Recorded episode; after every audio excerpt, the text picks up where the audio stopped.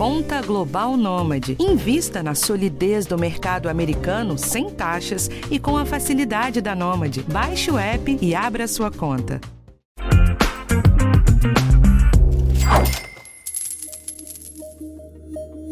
Pandemia, crise econômica, desemprego, redução salarial.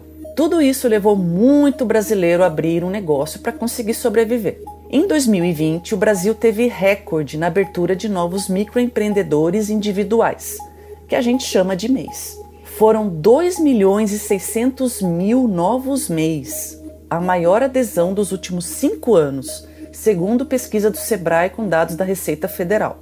Atualmente, são mais de 11 milhões de MEIs em atividade no Brasil. Eu sou a Marta Cavalini, repórter de economia, e esse é o podcast de educação financeira do G1. Para falar sobre o tema, a repórter Fernanda Martinez está aqui esta semana. Oi, Fê! Oi, pessoal! Pois é, Marta, em tempos de recessão econômica, é comum que os brasileiros recorram ao empreendedorismo por necessidade, como uma alternativa de ocupação e renda. Mas o aumento no número de MEIs não significa que o cenário esteja bom para esse tipo de negócio. Tem uma outra pesquisa também do Sebrae que mostra que 82% dos microempreendedores individuais tiveram queda no faturamento mensal por conta da pandemia. Esse estudo ele mostra que os MEIs sofreram mais com a crise do que as micro e pequenas empresas. É, isso mostra que muitos desses novos empresários não têm experiência ou não tiveram tempo para estruturar a empresa. Pensando nisso, a gente vai dar cinco dicas sobre um assunto essencial para quem é MEI a organização financeira. Isso mesmo. Eu conversei com a Natália Rodrigues, mais conhecida na internet como Nat Finanças. Ela é administradora, orientadora financeira e fala muito sobre o tema nas redes sociais. Vamos ouvir o que ela tem a dizer. Esse é um, uma dor de muitos brasileiros. Você abriu o seu negócio, às vezes você tem uma paixão imensa pelo negócio, pela forma como você faz, só que a falta de organização financeira e de administração do negócio acaba, infelizmente, muitos empreendedores fechando em dois anos. E essa é uma dor. Então, para você começar, a se organizar, primeiro coloca todos os seus objetivos, principalmente o objetivo da tua empresa no papel. Ai, cara, mas meu Deus, eu, parece ser uma coisa chatinha, mas é muito necessária, porque assim você consegue ter uma abrangência do seu negócio e colocar um foco também. Porque quando você é empreendedor, é MEI, você faz tudo sozinho. Raramente você tem uma equipe, tem um funcionário, né? Então, né, gente, aí tem a primeira dica, né, Fê? É importante ter claro quais são os objetivos do negócio. Isso mesmo, tem que organizar as metas e necessidades da empresa. Um bom plano de negócio, desde o início, pode ajudar a empresa a não morrer no meio do caminho. Depois, a gente tem o passo mais importante: conseguir separar as contas da empresa e as contas pessoais. Vamos ouvir o que a Nath falou sobre isso. A primeira coisa que o MEI deve pensar é que o dinheiro não é dele, pessoa física, é o dinheiro da pessoa jurídica. Muitos empreendedores já acabam confundindo, porque vê uma grana entrando, até mais do que você pensava às vezes, e aí você pensa: não, então vou pegar essa parte para mim. Não, eu sei que você trabalha lá como como um empreendedor, como dono do negócio, mas você tem que colocar um salário para você e o restante é tudo da empresa. Você tem que pagar os impostos, você tem que pagar o insumo, você tem que pagar a matéria-prima. Então, seu curso. Ainda pensando nessa divisão, a Nath dá uma dica muito legal. Alguns gastos pessoais podem sim ser custeados pela empresa, por exemplo, se você trabalha na sua casa e o seu negócio gera muito gasto de energia, você pode colocar essa despesa na conta jurídica. Estabelecer um vale alimentação e um plano de saúde também são itens para se pensar. É como se a empresa estivesse pagando um custo do funcionário, que nesse caso é o próprio dono. Existem vários cartões agora, hoje em dia, de benefícios que você não paga taxa para você ter o cartão do Vale Refeição. Você pode criar essa política de quando eu estou trabalhando, eu não tenho tempo para cozinhar, não tenho tempo para fazer as coisas, você pode colocar um Vale Refeição para ti. Outra coisa também, uma grande vantagem quando você também é empreendedor, é quando você tem o seu plano de saúde. Olha, hoje em dia, plano de saúde é ouro. E quando você é MEI, você tem um desconto no plano de saúde. E não necessariamente precisa ter uma carência. Você não tem carência, na verdade. Claro que a sua empresa tem que ter tantos meses de contribuição, mas vale a pena você ter um plano de saúde pelo MEI, porque sai muito mais barato e sai muito mais em conta. Nossa, muito legal essa dica, hein? E aqui acho importante a gente lembrar que o MEI geralmente trabalha sozinho ou, no máximo, com um funcionário. Essa é uma das regrinhas para ser microempreendedor individual, que é a maneira mais simples de regularizar uma empresa.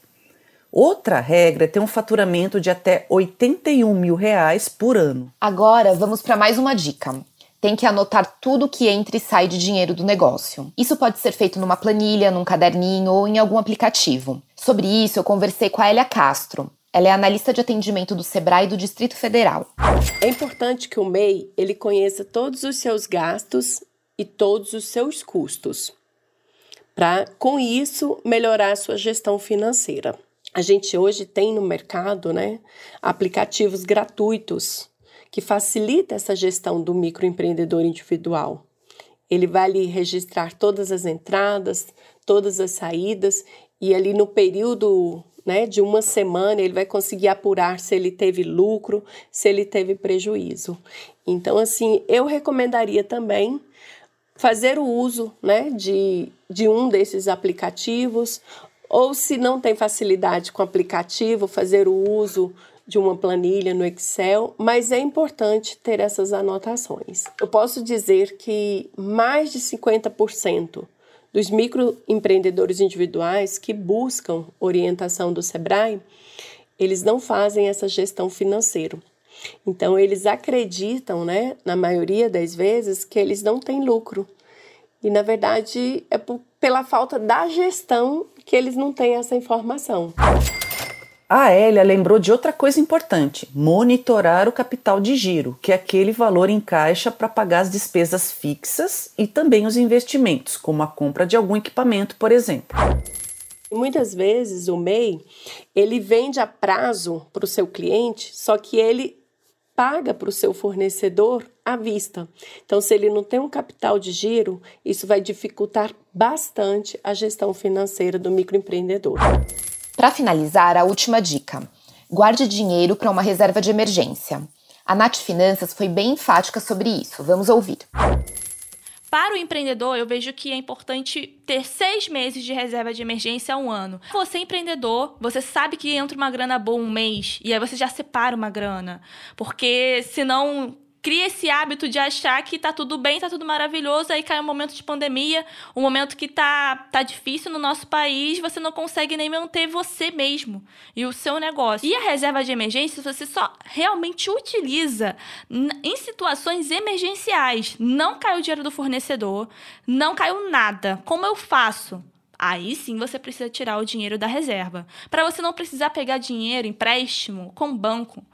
Porque é muito melhor você realmente pagar para si mesmo, você pegar dinheiro emprestado consigo mesmo, do que você pegar com o banco. Antes da gente ir, vamos revisar cinco dicas? Fala pra gente aí, Fê. Vamos lá. 1. Um, listar os objetivos do negócio. 2. Separar os gastos pessoais dos gastos da empresa. 3. Anotar tudo que entra e sai de dinheiro.